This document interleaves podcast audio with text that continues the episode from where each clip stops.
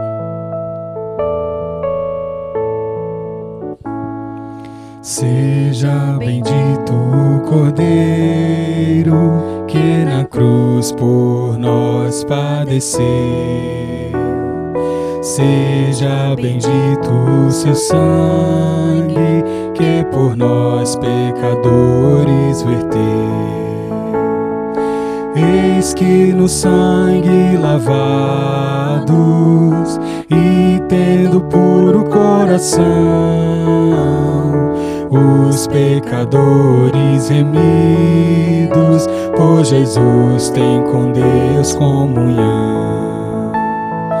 Alvo mais que a neve, alvo mais que a neve, se nesse sangue lavado, mais alvo que a neve eu estou. Quão espinhosa a coroa que Jesus por nós suportou. Oh, quão profundas as chagas que nos provam quanto Ele amou. Eis nessas chagas pureza para o maior pecador. A quem mais alvo que a neve, o teu sangue transforma, Senhor. Alvo mais que a neve, alvo mais que a neve. Sim, nesse sangue lavado, mais alvo que a neve eu estou. Se as faltas nós confessarmos e seguirmos na tua luz, tu não somente perdoas, purificas também, ó Jesus. Lavas de todo pecado, que maravilha de amor, mais alvo que a neve, o teu sangue nos torna, Senhor. Alvo mais que a neve, alvo mais que a neve. Sim, nesse sangue lavado, mais alvo que a neve eu estou. Mais que a neve, alvo mais que a neve. Sim, nesse sangue lavado, mais alvo que a neve eu estou.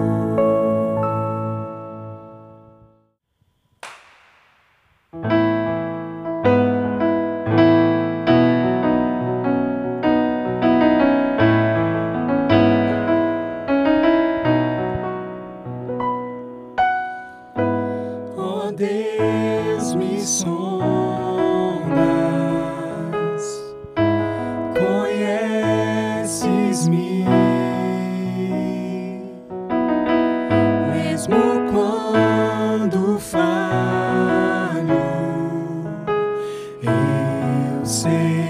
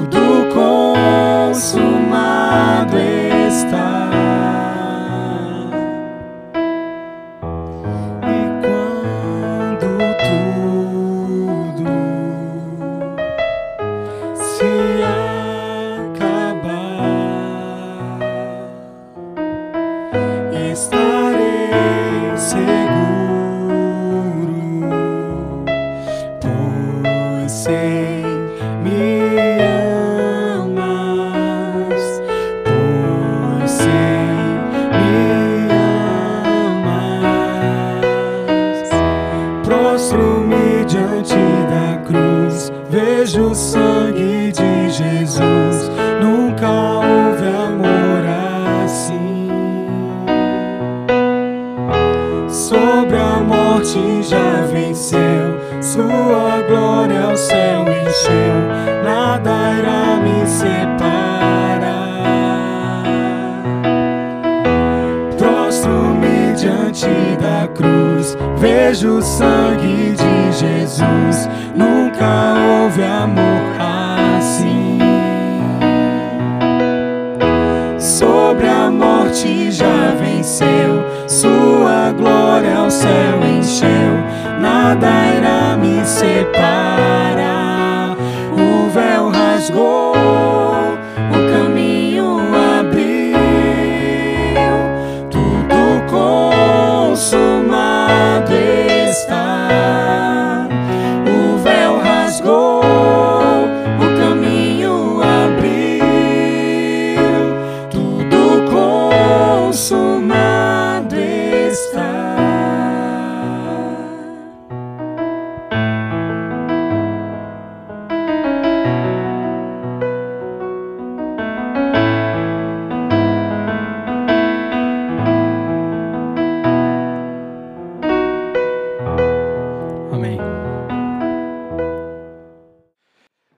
Alegria, irmãos, poder estar aqui e poder não vê-los, mas poder ser visto, né? Eu lembro agora das palavras de Paulo, dele falando a respeito da saudade que ele sentia dos irmãos, né? A gente, obviamente, não não se encontra como como Paulo, a gente não está preso, mas querendo ou não, existe um pequeno cárcere nos envolvendo nessa história. E lembro também da nossa reunião de oração, alguns irmãos participaram na terça, e eu pude ver o rosto de alguns desses irmãos, né? Mas que o Senhor continue nos confortando e nos consolando. E eu queria convidar você no dia de hoje, domingo de Páscoa, a abrir a sua Bíblia no livro de Atos, no capítulo 9, a partir do versículo 26. E nós leremos a Escritura, a palavra do Senhor nesse momento, uma história conhecida de nós, de, é, conhecida nossa, e que nós iremos poder mais uma vez não somente ler, mas aprender mais acerca dessa palavra que é tão rica para nós. Então, indo para o texto, Atos capítulo 8, versículo 26, a partir do verso 26, nos, nos diz o seguinte: Um anjo do Senhor disse a Filipe: Levante-se e vá para o sul, no caminho que desce de Jerusalém a Gaza. Este se acha deserto. Filipe se levantou e foi. Havia um etíope eunuco, alto oficial de Candace, rainha dos etíopes, o qual era superintendente de todo o seu tesouro.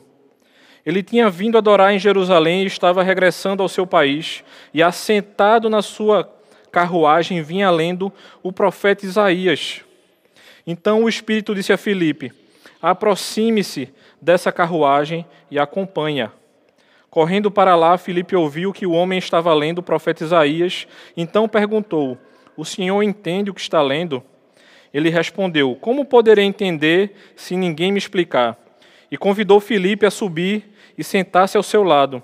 Ora, a passagem da escritura que ele estava lendo era esta: foi levado como ovelha ao matadouro e como um cordeiro mudo diante do seu tosquiador.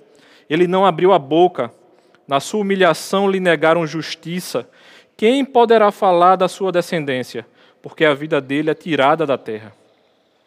Então o eunuco disse a Filipe: Peço que você me explique a quem se refere o profeta. Fala de si mesmo ou de outra pessoa? Então Filipe explicou. E começando com essa passagem da Escritura, anunciou-lhe a mensagem de Jesus. Seguindo pelo caminho, chegaram a certo lugar onde havia água. Então o eunuco disse: Eis água, eis aqui água. O que impede que eu seja batizado? Filipe respondeu: É lícito, se você crê de todo o coração. Então ele disse: Creio que Jesus Cristo é o Filho de Deus. Então mandou para a carruagem ambos. Então mandou parar a carruagem. Ambos desceram a água e Filipe batizou o eunuco. Quando saíram da água, o Espírito do Senhor arrebatou Filipe e o eunuco não o viu mais. E este foi seguindo o seu caminho, cheio de alegria. Mas Filipe foi visto outra vez em Azoto e, seguindo viagem, evangelizava todas as cidades até chegar a Cesareia. Oremos, irmãos. Santo e eterno Deus, como é rico a tua palavra, Senhor. Nós nos lembremos que ela é uma espada que, de tão afiada, Pai, vai até o nosso coração. E que não somente ela chegue ao nosso coração, mas que a gente aprenda e confie em Ti, Pai, para aplicá-la dia após dia, Senhor, conforme o que acontece e que Tu permite que aconteça em nossas vidas, Pai. Cuida do nosso coração nesse momento e que a gente possa aprender mais da Tua palavra, Senhor. Em nome de Cristo é que te oramos, Pai. Amém. Esse texto é riquíssimo, irmãos. E no dia de hoje eu queria que a gente refletisse acerca da graça salvadora entre as nações. E pensando acerca disso, não tem como nós não lembrarmos de que nós já fomos uma nação não alcançada. E não tem como também nós não lembrarmos acerca dos missionários que iniciaram a história do evangelho em nosso país. A gente sabe que a chegada ao Brasil no século XVI houveram, houveram missionários aqui em nosso país mas a gente sabe que o evangelho realmente só vai ser implantado no século XIX. Então, um desses personagens importantíssimos da nossa história é o reverendo José Manuel da Conceição. E lembrando dele, sendo lembrado dessa história belíssima dele, a gente vai ser conduzido sendo lembrado acerca de que ele era um padre e ele foi apelidado de um padre protestante porque ele pregava o evangelho. E não somente pela gozação dos seus amigos, mas porque ele começa a ser deixado de trabalhar acerca disso, ele não vai ou ele vai perdendo lugar na Igreja Católica. E em determinado momento da sua história, já recluso em seu sítio no interior de São Paulo, ele conhece o reverendo Blackford, cunhado de Simonton, ou seja, um dos dois primeiros pastores presbiterianos residentes no Brasil. E esse homem evangeliza José Manuel da Conceição. E ele vai dizer que ele era um verdadeiro cavalheiro. Mas o que realmente nos surpreende acerca da vida desse homem e acerca também da sua história como evangelista em nosso país vai ser em relação à viagem que ele faz de volta. Esse homem viaja por várias cidades como padre, e após ser ordenado pastor presbiteriano, ele volta para evangelizar novamente essas cidades, agora como ministro presbiteriano, e falando aos nossos irmãos, aos nossos futuros irmãos na época, e ele se instala na cidade de Brotas. Então, houve esse caminho desse irmão. E assim como houve essa ousadia desse irmão, e ele não fez isso com carro, irmãos, ele fez isso a pé. Quando podia e tinha condição de trem. Então, quando a gente vê essa graça salvadora chegando ao nosso país, e o primeiro pastor presbiteriano brasileiro negando o seu eu e podendo proclamar a sua palavra, não tem como nós não lembrarmos também acerca desse texto que acabamos de ler e acerca do que Cristo queria nos mostrar através do seu servo Filipe e através da conversão desse eunuco. E a gente precisa lembrar de duas coisas importantíssimas antes de entrar no texto propriamente dito. A primeira coisa é que Filipe, ele era judeu de língua grega da dispersão. E ele, como judeu da dispersão, ele fazia uma ponte entre os judeus e os não-judeus. E quando a gente é lembrado acerca dessa graça salvadora, não tem como ser lembrado dela e não ser lembrado do ID. E o Espírito chega a Filipe e diz: vá. E ele obedece. A palavra no, na língua original, no grego, se a gente puder traduzir literalmente, é como se ele tivesse chegado a Filipe e ter dito: levanta-te. Mas olhando e estudando, a gente sabe também que ele pode ser traduzido, essa palavra pode ser traduzida como prepara-te e vai para um caminho que é deserto. Uma coisa interessantíssima é que ao encontrar o viajante ocupando essa carruagem, ele percebe que esse viajante é um alto oficial do governo etíope da época e que hoje a gente vai ser é, conduzido para aquela região do Sudão. Haviam duas Etiópias naquela época, então não é, não é a Etiópia que nós conhecemos hoje em dia. E Filipe leva para o seio da igreja, se a gente voltar um pouquinho a respeito da história de Filipe, primeiro ele vai levar os samaritanos, que estavam entre o judeu e o gentil. E agora ele leva o etíope, que era um meio convertido ao judaísmo, para a Assembleia do Senhor Jesus. Registros históricos nos mostram que inúmeros judeus habitavam ou tinham residência fixa tanto no Egito quanto na Etiópia naquela época.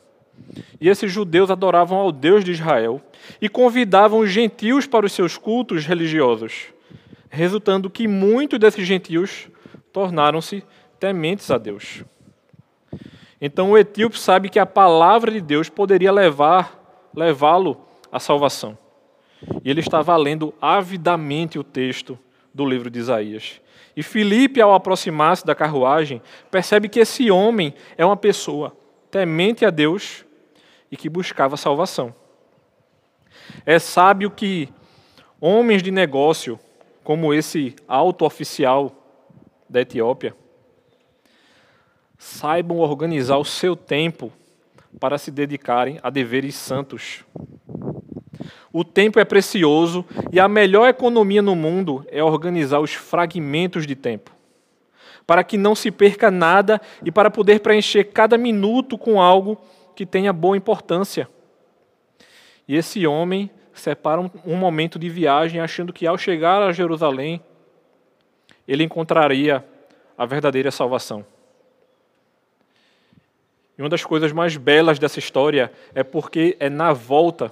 Quantas vezes, irmãos, nós vamos em busca de algo que nós queremos e Deus, em Sua providência, controlando não somente o tempo, mas a nossa história, Ele não permite que a gente encontre aquilo que a gente espera na ida, mas como esse etíope voltando para casa, após comprar o rolo de Isaías, a gente sabe que não era exatamente um livro, muito provavelmente um grande rolo de papiro.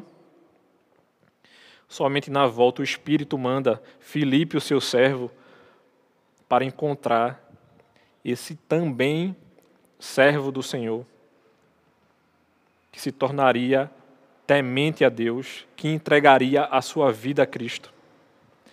Então, irmãos, essa questão do tempo é importantíssima. Não somente porque estamos em quarentena, mas também é o momento de nos organizarmos para quando nós voltarmos à nossa rotina comum, para que a gente não deixe de adorar o nosso Deus como ele deve ser adorado, que a gente não deixe de ler a sua palavra, que a gente não deixe de orar e que a gente não deixe de louvar a esse Deus, que nossa vida seja um completo louvor ao nosso Deus. Quando nós estivermos tivermos o privilégio, irmãos, de voltarmos ao culto público, nós devemos usar meios em particular para manter os bons sentimentos estimulados e conservar as boas impressões feitas. Quantas vezes nós não chegamos à igreja e ao culto com o coração de uma briga que acabou de acontecer, ou muitas vezes nós saímos desse culto e nós fugimos para outras coisas que não o nosso coração entregue ao nosso Deus. E a gente tem tido a oportunidade de refletir acerca da nossa vida. Eu queria estimular os irmãos também que têm é, precisado sair de casa. O ID não para, porque nós estamos nesse momento de pandemia. A gente precisa continuar proclamando o Evangelho. Então, se você, meu irmão, que trabalha na, na área de saúde, ou você precisa sair por qualquer outro motivo, não perca o foco. Nós precisamos continuar pregando e proclamando o Evangelho do nosso Senhor. E é justamente acerca disso que, a partir do versículo 30, a gente vai começar a olhar no texto justamente a questão da proclamação. Essa graça salvadora não somente nos manda ir, mas ela nos lembra também de proclamar. E essa graça salvadora nos lembra e nos diz como nós podemos fazer acerca dessa proclamação. Em sua providência, Deus guia Filipe ao oficial etíope, justamente na hora em que ele estava lendo em voz alta a profecia messiânica no livro de Isaías. Hoje é domingo de Páscoa e a gente vai celebrar justamente isso, que não somente ele morreu, mas o ponto de virada do texto está justamente naquilo que Filipe iria explicar ao eunuco. Ele não sabia de quem se tratava o texto. Ele não sabia acerca de quem ele estava lendo. Quem são as pessoas que a gente tem orado para que Deus nos guie, para que a gente possa também proclamar essa mensagem tão importante? Esse é o ponto de contato de Filipe. Para que ele precisasse superar essa hesitação inicial em se aproximar dessa carruagem real. Não era um simples homem, era um homem importantíssimo. Se uma pessoa chegasse correndo ao lado do nosso carro, ou ao lado do ônibus que nós nos encontramos e pedisse para que nós parássemos o carro, ou pedisse para o motorista do ônibus parar, no mínimo nós pensaríamos que era um louco. Mas ele ouve esse homem falando acerca do livro de Isaías. Uma coisa interessantíssima, era uma estrada com menos movimento. Muito possivelmente não era uma escolha à toa desse alto oficial uma estrada mais calma para que ele pudesse se concentrar na leitura que ele faria ao longo da viagem. Filipe sabia as profecias messiânicas de Isaías decoradas e imediatamente reconhece as palavras lidas em voz alta. Essa era uma maravilhosa oportunidade de ensinar o evangelho de Cristo a esse homem. Um homem ávido lendo a palavra de Deus, porém ele não consegue compreender o seu significado. E na língua original, a pergunta que ele faz é um trocadilho. Ele pergunta se ele compreendia o que ele estava lendo. É como se ele perguntasse se a gente pudesse tentar chegar em alguma expressão em português. É como se a gente pudesse dizer o seguinte: Você está lendo ou leu lendo? A gente sabe que isso não faz nenhum sentido na nossa língua, mas o entendes o que leis que ele pergunta no grego é a mesma palavra. São duas palavras parecidíssimas. E aí o alto oficial ouve e pergunta se Filipe quer subir para seguir viagem com ele. E Filipe interrompe a leitura e espera que não haja ofensa desse alto oficial. Um homem do nada numa estrada que não tem ninguém pedindo para que um alto oficial pare a sua carruagem. E o eunuco admite abertamente sua ignorância e sua inabilidade de se apossar do significado do texto que ele lia. Irmãos, a gente precisa aprender com a humildade desse homem. Quantas vezes nós não sabemos do que estamos lendo? Quantas vezes a gente não sabe do que a gente está estudando?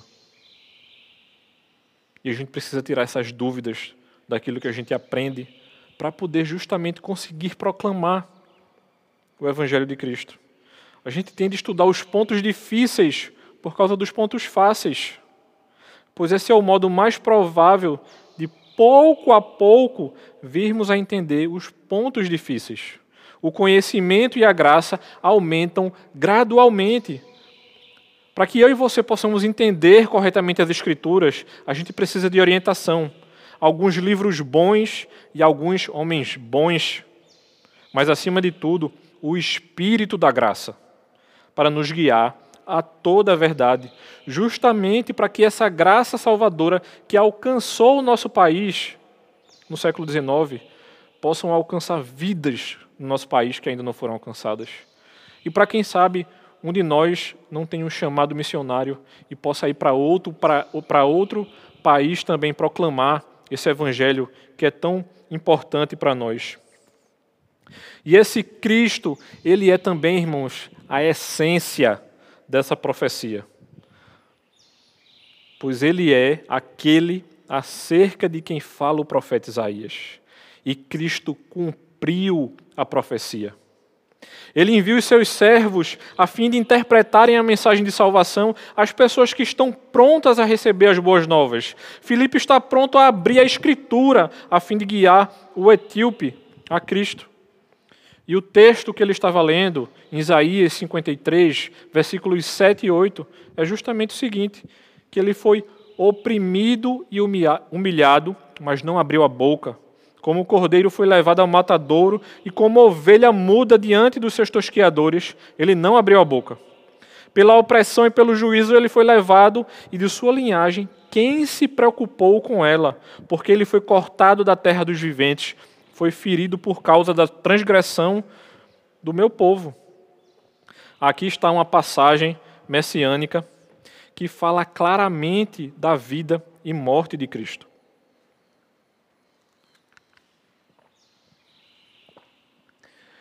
É como se Filipe, irmãos, estivesse enxergando o texto de Mateus, capítulo 26, dos versículos 60 a 63. Nós não tínhamos o Evangelho aqui. Mas ele pode ter lembrado dessa história. E o texto de Mateus nos lembra o seguinte: E não acharam, apesar de terem sido apresentadas muitas testemunhas falsas. Mas afinal compareceram duas, afirmando: Este disse: Posso destruir o santuário de Deus e reconstruí-lo em três dias. E levantando-se, o sumo sacerdote perguntou a Jesus: Você não diz nada em resposta ao que estes depõem contra você?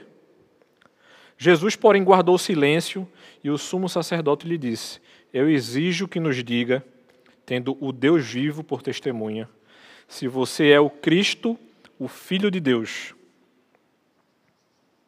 E Filipe estava familiarizado com as palavras ditas também por João Batista aos seus discípulos quando Jesus aproximou-se dele e foi dito o seguinte: Eis o Cordeiro de Deus que tira o pecado do mundo. E quando é dito em Isaías que ele foi humilhado e desprovido de justiça, essa frase aponta profeticamente para o julgamento injusto e subsequente morte de Jesus e a gente vê a humildade do nosso Senhor. E muitos duvidaram desse poder salvífico do nosso Senhor, justamente porque ele não reagiu e justamente porque ele cumpriu essa profecia de Isaías. Ele se aquietou no Pai. Ele sabia que precisava cumprir.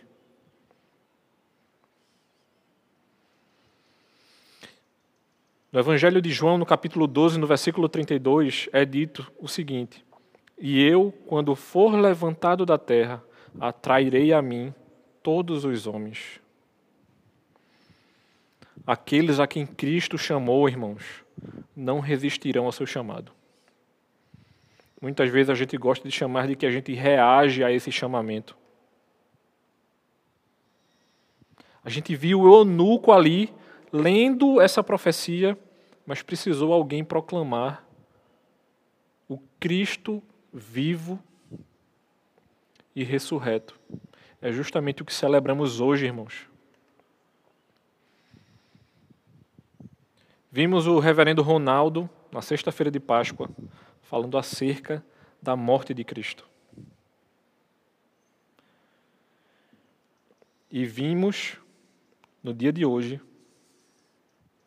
podemos cultuar ao nosso Deus no dia de hoje, justamente porque o Cordeiro está vivo. A nossa verdadeira Páscoa, irmãos, é a nossa vida em Cristo, é porque Ele ressuscitou, irmãos. Cristo está vivo. Ele não é uma ideia, ele não é uma história, ele não é uma lenda. Ele está sentado verdadeiramente à destra do Pai.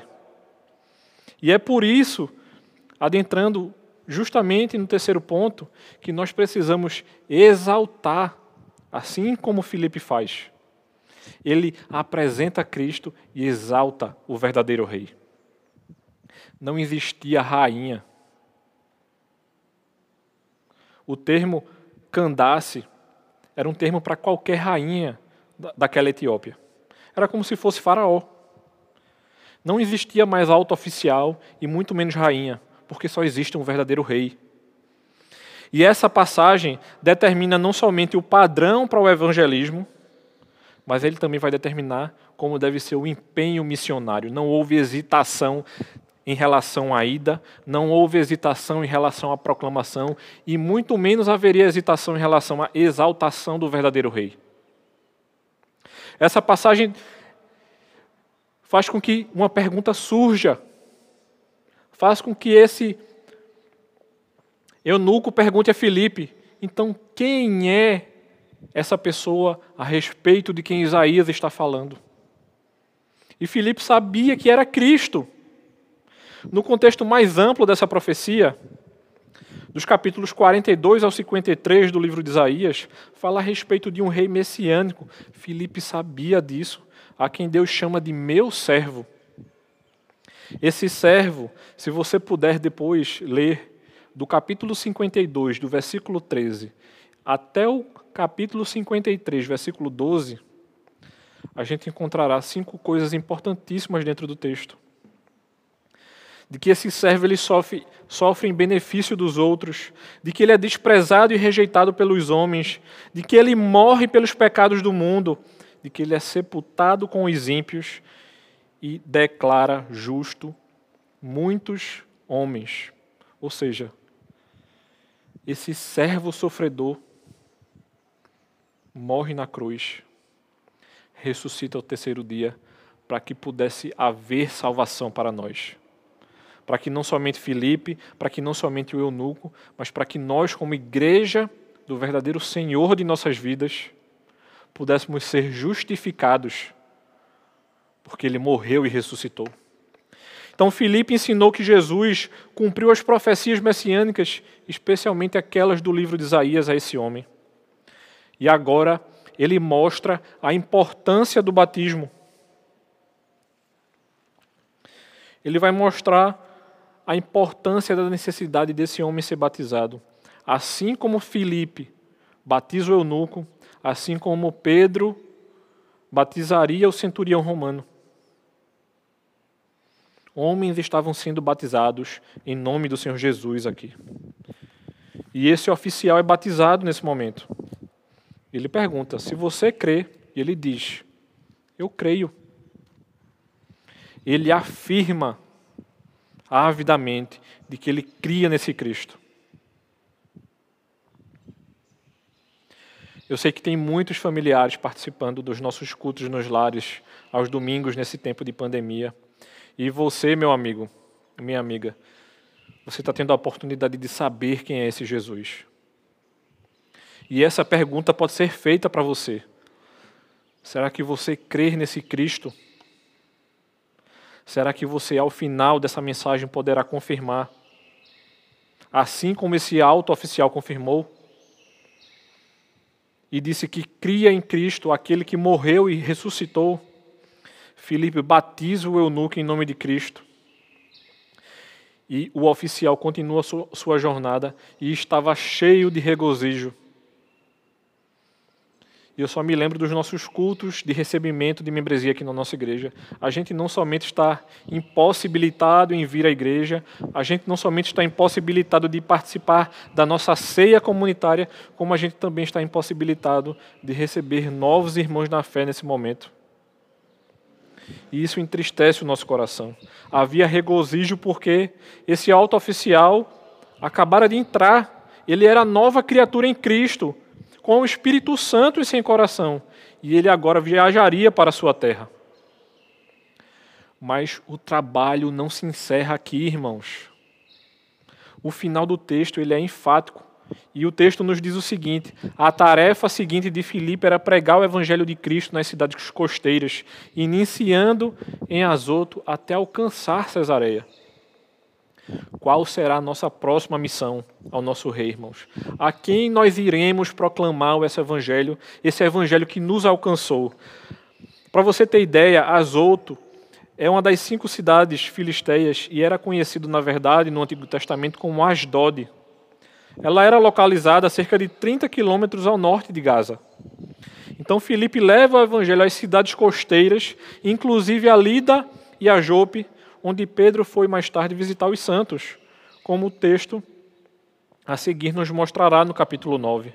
Filipe alcança Cesareia, onde fixa fixa-se permanentemente. Outra coisa nos é mostrada aqui, pode ser que ao longo da nossa jornada dentro desse evangelho, Cristo permita que a gente passe um tempo viajando e depois ele permitirá que a gente fixe residência.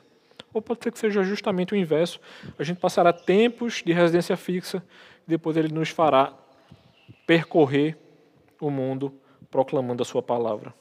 Anos mais tarde, Paulo fica na casa de Filipe, a quem ele chama de o evangelista, justamente em Cesareia. Então a gente não sabe se Filipe já residia em Cesareia quando Pedro pregou o evangelho na casa de Cornélio, o centurião romano. A gente não tem esse relato a respeito disso.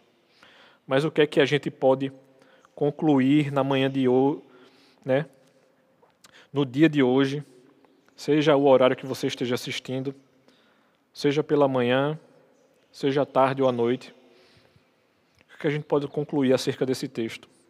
A primeira coisa que nós precisamos ser lembrados, irmãos, é, é que a Escritura nos diz que nós somos cooperadores desse Deus. Então nós não podemos perder de vista essa graça salvadora que nos alcançou, mas que poderá alcançar muitos outros. Se Deus governa, dirige, salva e aumenta a sua igreja, isso não está debaixo do nosso controle. A nossa função é obedecê-lo e proclamar esse evangelho a tantos outros que estarão ao nosso redor. Se nós somos, irmãos, seus servos e recebemos a ordem dele em obediência, nós não teremos dificuldades a respeito disso, assim como teve Jonas.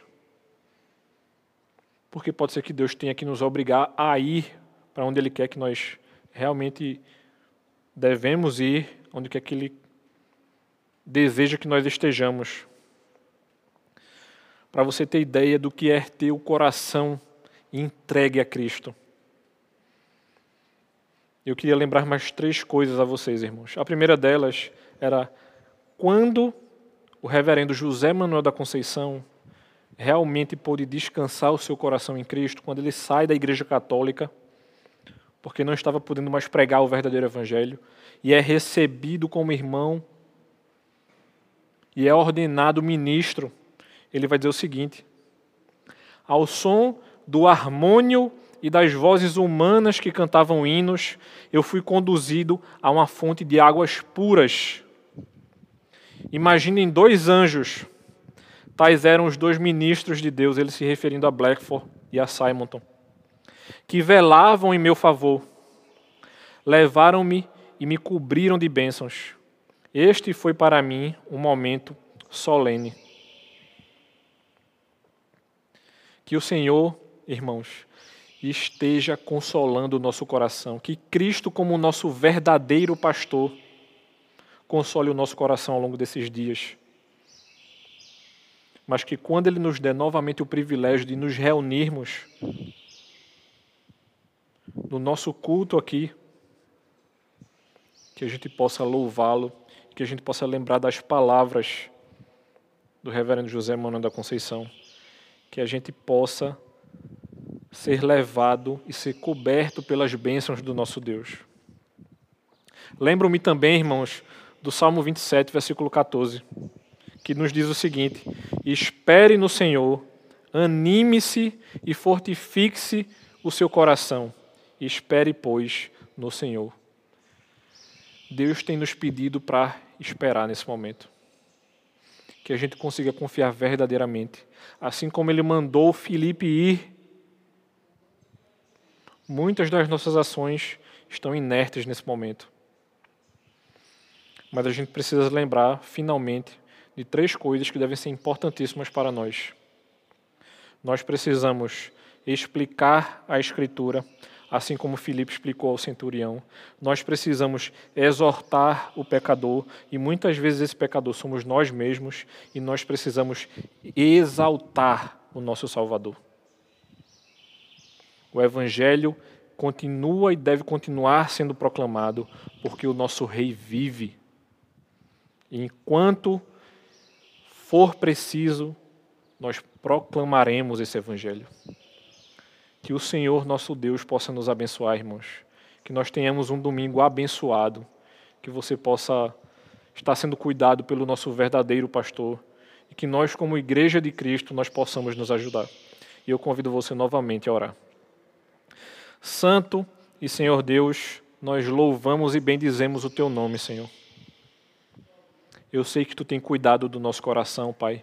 Eu sei que Tu tem conduzido a nossa vida que a gente possa estar atento, Pai, a todo o nosso caminhar, percebendo que o Teu Espírito tem nos conduzido, Senhor. Nos auxilia, Pai, e cuida de nós, agora e para sempre, Senhor. Em nome, em Teu nome, Cristo, é que te oramos. Amém. Porque Ele vive, posso crer no amanhã. Porque